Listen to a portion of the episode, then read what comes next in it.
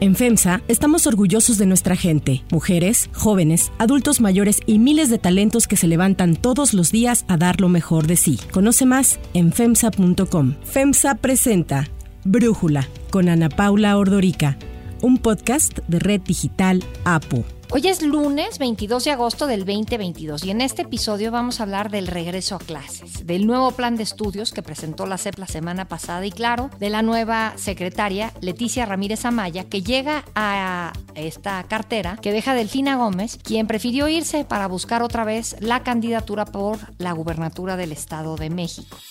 Le agradecemos mucho a la maestra Delfina por el tiempo que se desempeñó como secretaria de Educación.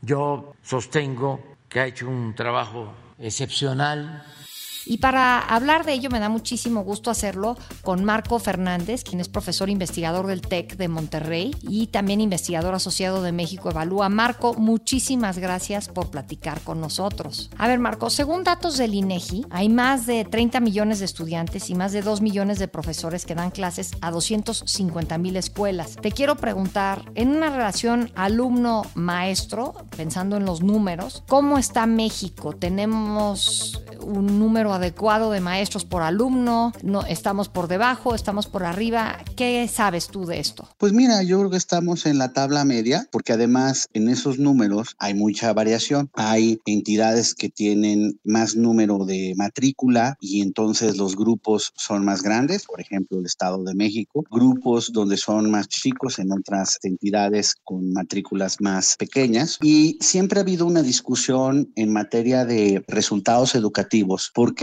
por un lado hay quienes afirman la necesidad de tener grupos más pequeños para tener mejores resultados, pero también hay algunos países en donde los grupos pues no son grupos eh, pequeños y de todas maneras tienen buenos resultados educativos medidos por las pruebas, por ejemplo, PISA, ¿no? Estoy pensando en algunas provincias de China en donde los grupos no son grupos pequeños y de todas maneras este, tienen buenos resultados. El meollo creo que del asunto dentro de los distintos factores tiene que ver con, por un lado, la formación y la capacitación de los docentes, el que se les apoye con el material, con las condiciones para realizar adecuadamente sus prácticas pedagógicas en el aula, se le pueda realmente retroalimentar para encontrar qué necesita mejorar cuando hay algunos conceptos que a lo mejor no están entendiendo de manera adecuada sus eh, estudiantes, etcétera. Y ahí, pues, inmediatamente en todo esto que acabo de decir, pues nuestro país tiene áreas sustantivas de mejora. Quiero preguntarte sobre el balance de lo que ha pasado con la educación después de la pandemia de COVID. Entiendo que hubo una deserción grande, pero no sé exactamente de qué tamaño. El Centro de Investigación Económica y Presupuestal informó que casi un millón de estudiantes dejaron la escuela. ¿Qué dejó como saldo la pandemia en materia educativa en México? Nosotros en la iniciativa de educación del TEC de Monterrey y el México Evalúa, pues hemos estado dando seguimiento muy puntual a las afectaciones eh, educativas de la pandemia y pues lamentablemente por lo menos tenemos afectaciones en tres ámbitos. Por un lado, en la parte de los aprendizajes, se estima que por lo menos en promedio se perdió año y medio de aprendizajes. Y digo se estima porque lamentablemente, salvo el caso de Nuevo León, la parte de Guanajuato, la parte de Querétaro, el resto de los estados ninguno ha hecho evaluaciones diagnósticas y la federación menos para poder tener, por un lado, el estudio que, que nos permita a los docentes entender qué no aprendieron los chicos en estos dos años a la distancia y con base en esta información trazar rutas de aprendizaje. Te pongo un ejemplo. Nosotros hicimos, apoyamos a la autoridad educativa en Nuevo León y Guanajuato para la media superior y ayudamos a hacer las evaluaciones diagnósticas. Y sí, los resultados son muy desafiantes en términos, por ejemplo, de los pocos conocimientos que se tienen en el área de ciencias, en la parte de matemáticas, en la parte de comunicación. No no evaluamos solamente para lamentarnos, sino a partir de los resultados hemos tenido una serie de talleres con los directores y los líderes de academia de los distintos subsistemas de la media superior, los CECITES, por ejemplo, la gente del CONALEP, de los bachilleratos de la Universidad Autónoma de Querétaro, etcétera, para analizar los datos correspondientes a sus planteles, identificar cuáles son los conocimientos que no han alcanzado sus chicos y ayudarlos con base en esa información a trazar rutas para que este ciclo escolar que está empezando empiecen a hacer los esfuerzos para recuperar los aprendizajes no alcanzados en los ciclos escolares anteriores derivados de la pandemia. Para eso necesitas ese diagnóstico. Tienes además afectaciones en el ámbito emocional. Bajé en la escuela, bajé de peso, me, me empecé a dejar de comer y eso afectó a que bajara bastante peso. La parte de la pandemia ha sido muy dura en el ánimo tanto de los docentes como de los estudiantes. Y lamentablemente no ha habido un esfuerzo adecuado para realmente capacitar al docente para que pueda saber cómo contener emocionalmente a su estudiante, a su alumna, porque es súper importante, dado que esto tiene un impacto en su aprendizaje. Entonces tenemos una dimensión que nos está afectando importantemente en la parte del rendimiento de los alumnos. Y el tercer elemento tiene que ver con lo que decías. Ha caído lamentablemente la matrícula. Me enseñé a bucear y a sacar ostiones. Ya ganando un poco de dinero, ya pues uno quiere ganar más, pues ya pues me fui a trabajar pues, y pues dejé la escuela. Solo para quien nos está escuchando. En el caso, por ejemplo, de preescolar, la matrícula ha caído en un 13%. En el caso de la media superior, que es el otro nivel donde hubo mayor eh, caída de matrícula, estamos hablando 367 mil jóvenes menos en la media superior, que es un mundanal de gente, y 200 mil jóvenes que terminaron sus estudios de secundaria y ya no siguieron para la prepa, para el bachillerato, etcétera. Entonces, esa parte, para quien nos escucha, es también una afectación enorme, porque lo que sabemos es que si tú tienes trayectorias educativas truncas, el tipo de empleo y de salario al que vas a poder aspirar, la verdad va a ser muy precario. Y cuando crezcas y tengas a tu propia familia, pues no vas a poder tú tener las condiciones de darle una mejor oportunidad a tus hijas, a tus hijos. ¿Qué termina pasando? Perpetuación de círculos de pobreza y de desigualdad. Dado estas afectaciones, al menos en estos tres órdenes, uno hubiera esperado medidas específicas por parte de la autoridad para atenuarlas, para poder atenderlas, pero con toda franqueza, la secretaria Delfina, que ya se fue, pues no encabezó el barco para poder hacer acciones puntuales en estas materias y pues ya en la ceguera ideológica del presidente, según él, tuvo grandes logros Delfina, al punto que se atrevió a decir en la mañanera de la semana pasada, cuando anunció a la nueva secretaria, que derivada de las buenas acciones de Delfina, no había habido rezago educativo en México. Ya que mencionas a Delfina, ¿qué balance haría de los 18 meses que ella estuvo al frente de la SEP, Marco? Pues justo si fuera alumna, pues no hay forma de que no la reprueben por más que quisiera la SEP establecer criterios extraordinarios para pasarla. No hay forma. No hay forma porque en verdad las omisiones, la negligencia en áreas sustantivas como las que he mencionado son mayúsculas. A eso súmale que a los docentes, por ejemplo, de enseñanza inglés siguen sin pagarle sus salarios o a muchos les han hecho despidos injustificados. Lo mismo con los facilitadores de la prepa en línea. Entonces, uno va viendo los distintos rubros de los aspectos principales de política educativa y perdón, las cuentas son muy malas, lejos de los logros halagueños que según el presidente, pues claramente pues no tienen contacto con la educación pública, tuvo la señora Delfina. Poco antes de que terminara la gestión de Delfina, aún ya habiéndose anunciado el cambio de titular, fue ella quien presentó el nuevo plan de estudios que se dio a conocer la semana pasada. ¿Qué opinas de este nuevo plan de estudios, Marco? Es muy difícil no perder el ánimo y lo lamento mucho para los papás, para las mamás, para los tíos y tías o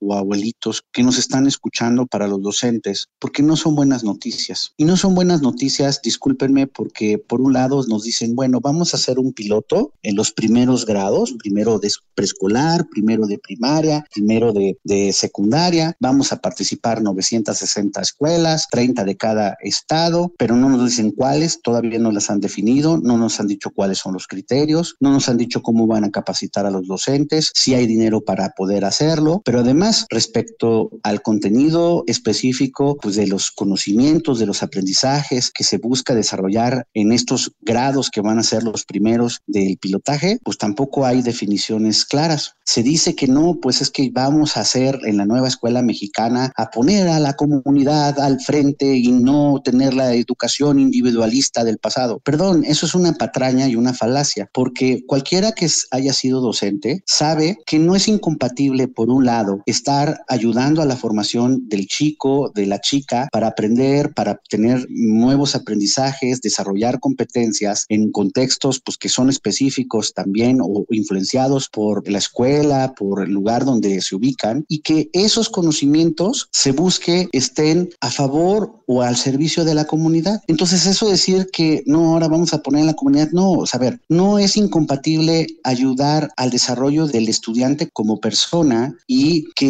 estas personas estén contribuyendo a su comunidad. Luego agarran y se avientan con estos adjetivos y sustantivos grandilocuentes en términos ideológicos, pero que no nos dicen nada en términos pedagógicos, como es que vamos a decolonizar la educación en nuestro país y vamos a evitar la herencia no liberal de la educación. A ver, traemos una crisis mayúscula y con esos adjetivos no vamos a recuperar los aprendizajes no alcanzados en matemáticas o en el caso de secundaria en biología, en la parte de química, etcétera, etcétera. Entonces, nos podemos echar todo el rollo que queramos, o sea, o estos señores de la cuarta, pero a ver, díganos de manera específica dónde están las acciones para poder establecer recuperación de aprendizajes, para medir cuál es el tamaño del problema. Ah, no, le avientan la al docente y dicen, bueno, es que vamos a tener que hacer una evaluación diagnóstica al inicio, pero bueno, cada escuela que lo, la implemente la vamos a poner en el internet, como pasó en el año pasado. Ahí el que pueda la baja, eh, la escuela, pues a ver, pídale dinero a los papás para que la impriman y ustedes, maestros, califíquenla y ustedes interpretenla y con eso ustedes desarrollen sus propias rutas de recuperación de aprendizajes. Eso, en el fondo, es abandonar a los docentes, a las escuelas y tomarle el pelo a la comunidad de que les importa la educación. Si mal no entendí, el nuevo plan de estudios tendrá una prueba piloto con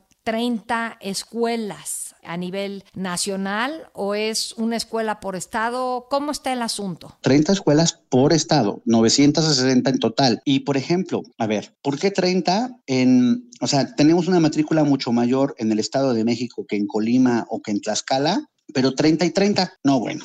Oye, este, en Guanajuato hay más escuelas rurales.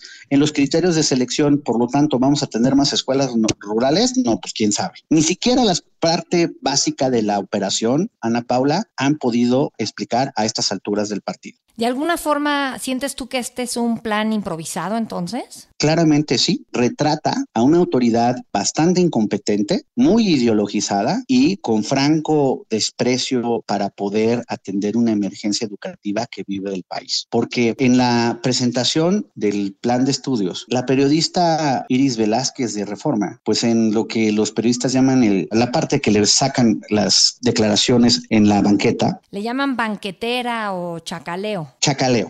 Exacto. Oiga, subsecretaria, ¿por qué 30 escuelas? ¿Cuáles son las escuelas? Oiga, ¿nos puede decir cómo van a capacitar a los docentes? ¿Y hay dinero para eso? Bueno, la subsecretaria volteó a ver a la periodista como si la hubieran insultado, se no contestó nada, se subió a su camioneta y se fue. Y uno dijera, bueno, es que está en algún lado, en alguna página de internet, o justo la autoridad está interesada en dar certidumbre a los docentes, en dar certidumbre a los papás, a las mamás, y por eso está buscando cualquier espacio posible en los medios de comunicación, dar entrevistas para explicar estos puntos básicos de operación. No, al igualito que Delfina, que no daba entrevistas, pues la subsecretaria menos. Y pues la nueva secretaria va llegando apenas conociendo el changarro. Entonces, pues así vamos a arrancar el nuevo ciclo escolar. Ahora, volviendo al plan de estudios, el anterior imponía un modelo, según lo que anunció este gobierno, imponía un modelo patriarcal, homofóbico, egocéntrico y racista, entre otros calificativos que le dieron, ¿no?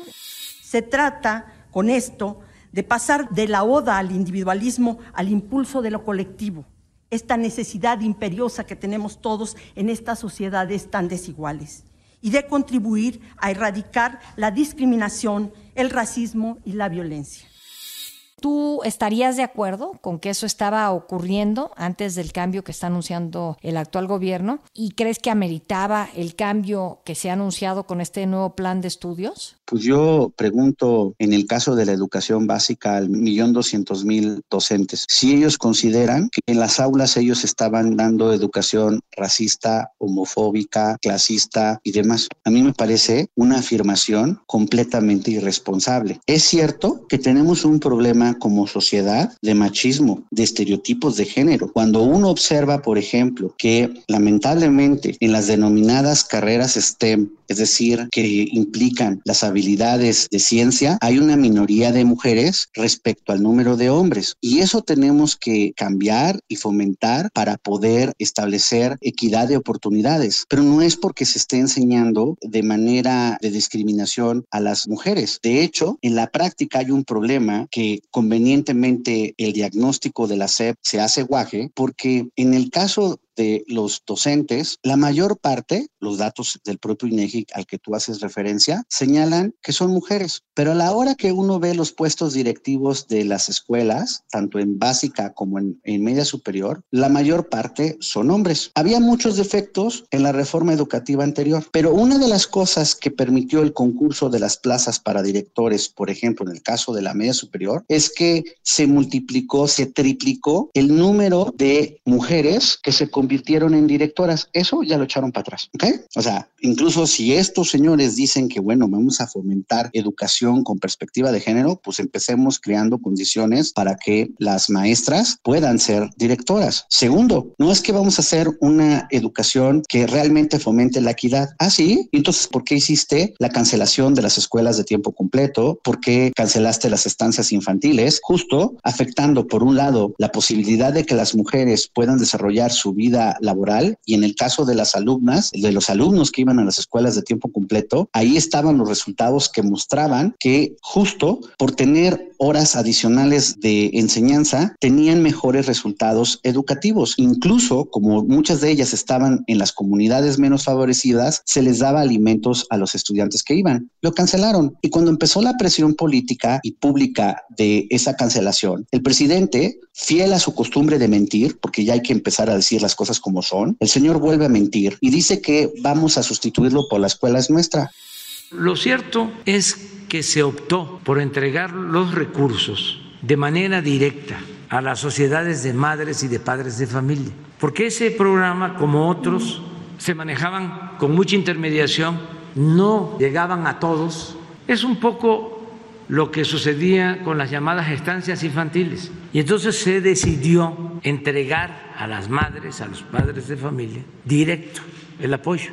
Es algo parecido en el caso de las escuelas de tiempo completo. Y vamos a atender a todas las escuelas bueno, a ver, mentira, porque el programa primero es para infraestructura educativa y después dijeron, no, es que también lo vamos a permitir para que entonces los papás decidan si quieren pagarle a los maestros que están en las antes escuelas de tiempo completo y para pagar los alimentos. Resulta que los montos que les dan a los planteles participantes en las escuelas nuestra no alcanza para las tres cosas, para repararlas, la infraestructura, para pagarle a los docentes y para poder pagar los alimentos. Pero peor, la Autoridad Superior de la Federación hace una revisión del 26% de los recursos de la escuela es nuestra y en el 50% de las escuelas encuentra irregularidades, como por ejemplo los denominados servidores de la nación, funcionarios de la Secretaría del Bienestar, obligando a los comités de papás y de mamás de hacer las reparaciones de las escuelas con los constructores que ellos les digan, bajo la amenaza de que si no lo hacen, les van a quitar los recursos. Eso se llama corrupción y clientelismo y el presidente se hace el tío Lolo y no dice boca alguna respecto al hallazgo de la Auditoría Superior de la Federación. Ya no puede ni siquiera victimizarse diciendo que no, que los periodistas, que la sociedad civil neoconservadora y demás. Ahora, ¿qué le va a decir a la auditoría? Marco, es un panorama pues muy poco optimista. Yo sé que no son buenas noticias para que nos están escuchando. ¿Ustedes creen que a mí me da gusto transmitir esta tragedia? Por supuesto que no. El país va a sufrir, tarde o que temprano el señor se va a ir, pero quien va a tomar la factura va a ser la sociedad en su conjunto. Esa es la tragedia mayúscula como consecuencia de las afectaciones educativas hoy en el país. Cuando dices que la sociedad va a asumir los costos en el futuro, ¿a qué costos te refieres? Porque a veces eso no está muy claro. Justo, qué bueno que lo dices, porque no nos cae el 20 para quien nos está escuchando, para las mamás, papás, los tíos, los abuelos. Si el chico deja de estudiar y tiene una trayectoria educativa trunca, el tipo de trabajo que va a tener va a ser pues no muy bueno, con un salario menor y no va a poder crecer mucho pues porque pues, no tiene estudios, no tiene forma de tener, digamos, conocimientos para mayor productividad, para poder ser competitivo con otros candidatos y que él diga, no, yo a este lo voy a contratar, pues no. Y eso termina pasando que ese chico eventualmente también va a ser adulto y tendrá su propia familia. Y dado el trabajo precario al que tiene acceso, pues así como que va a poder darle mejores oportunidades a sus futuras hijas e hijos, no. ¿Y qué pasa? Pues termina pasando una perpetuación de la desigualdad y de la pobreza. Y muchos egoístas podrían decir, bueno, pues ni modo, porque pues mi hijo sí sigue estudiando y pues lo siento por los que no, por, por los 367 mil jóvenes que le dejaron, pues allá ellos y su familia. Eso es de una miopía mayúscula, porque a la sociedad le conviene conviene tener gente mejor preparada, ciudadanos más activos, ciudadanos que con el conocimiento sean exigentes, que permita hacer atractivo al país para que haya mejor tipo de empleo, para que, que a la hora que estemos compitiendo por el mismo tipo de inversiones con los chilenos, con los colombianos, etcétera, diga la empresa, no sabes qué, en México hay un buen número bueno de ingenieros preparados que saben inglés o que tienen estas habilidades de programación, etcétera, etcétera. Todo eso ¿Cuál es su fundamento? La educación. Y si lográramos tener, como lo hicieron otros países, apostándole a la educación, podríamos tener mejores oportunidades de desarrollo. Hace muchos años, estoy hablando de los 60 y tú te acordarás de este ejemplo que salía en aquellas clases de desarrollo económico en la universidad. Corea del Sur tenía niveles de ingreso menores al de México. Pasaron básicamente, ¿qué? 60 años y hoy la fotografía es completamente distinta. Y uno de los diferenciadores entre México y Corea fue que Corea le apostó realmente a la educación y a una educación, la equidad de acceso a las oportunidades y a una buena educación. Hoy ya no solamente copian tecnología, desarrollan tecnología. ¿Por qué tenemos a Samsung? ¿Por qué tenemos a Kia? ¿Por qué tenemos una serie de empresas que tienen origen coreano? Porque justo ese capital innovador tiene buenas bases educativas. Por eso es importante apostarle a la educación. Y cuando otra vez uno regresa a el texto de la presentación de los planes de estudio, dice que no, que porque lo que hay que hacer es quitarle este enfoque capitalista a la educación. Bueno, está muy padre para los aplausos de la izquierda trasnochada, pero para la realidad del bienestar de las personas, que queremos que sean mejores ciudadanos, que tengan los elementos para que cuando crezcan puedan integrarse exitosamente al mundo laboral, esos adjetivos, esas descalificaciones de nada les van a servir si no se traducen en mejores aprendizajes de matemáticas, de ciencias, etcétera, etcétera. Ahora, aunque parezca una pregunta trillada, yo quiero preguntarte sobre la sucesora de Delfina. ¿Qué piensas de Leticia Ramírez? ¿Tiene ella las herramientas para asumirlos? ¿Qué piensas, Marco? Por un lado, creo que el nombramiento es consistente, por lo menos, en el estilo presidencial, donde lo que prevalece es la cercanía y la lealtad más que el conocimiento. Cuando trata de entonces endulzar el nombramiento del presidente diciendo, no, es que fue maestra por 12 años y dirigente de la CENTE y del CENTE y demás, bueno, primero eso fue en los 80. En los últimos 25 años, la nueva secretaria no ha tenido contacto con la educación. Dice el presidente, pues que tiene sensibilidad social y buena mano izquierda,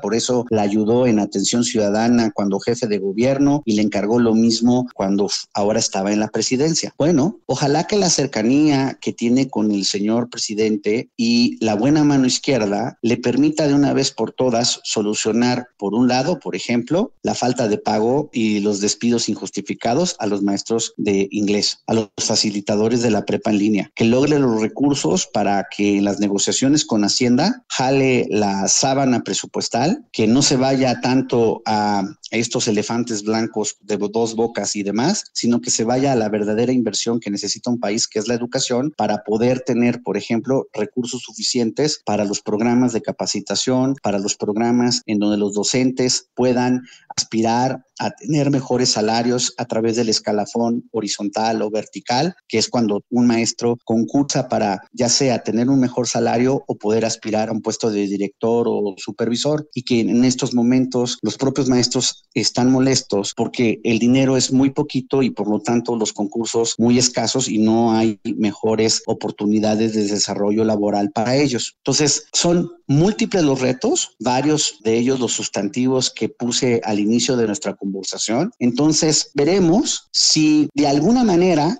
este paso por el aula realmente le sirve a la nueva secretaria y que no emule a la anterior, que pues muy maestra supuestamente y muy malos resultados en términos educativos. Marco Fernández, eh, profesor investigador del TEC de Monterrey, investigador asociado de México Evalúa, muchísimas gracias por platicar con nosotros. Muchas gracias como siempre por el espacio y sobre todo porque sé que te interesa la educación y porque necesitamos en serio dar la batalla por defender el ejercicio del derecho de la educación de esta generación.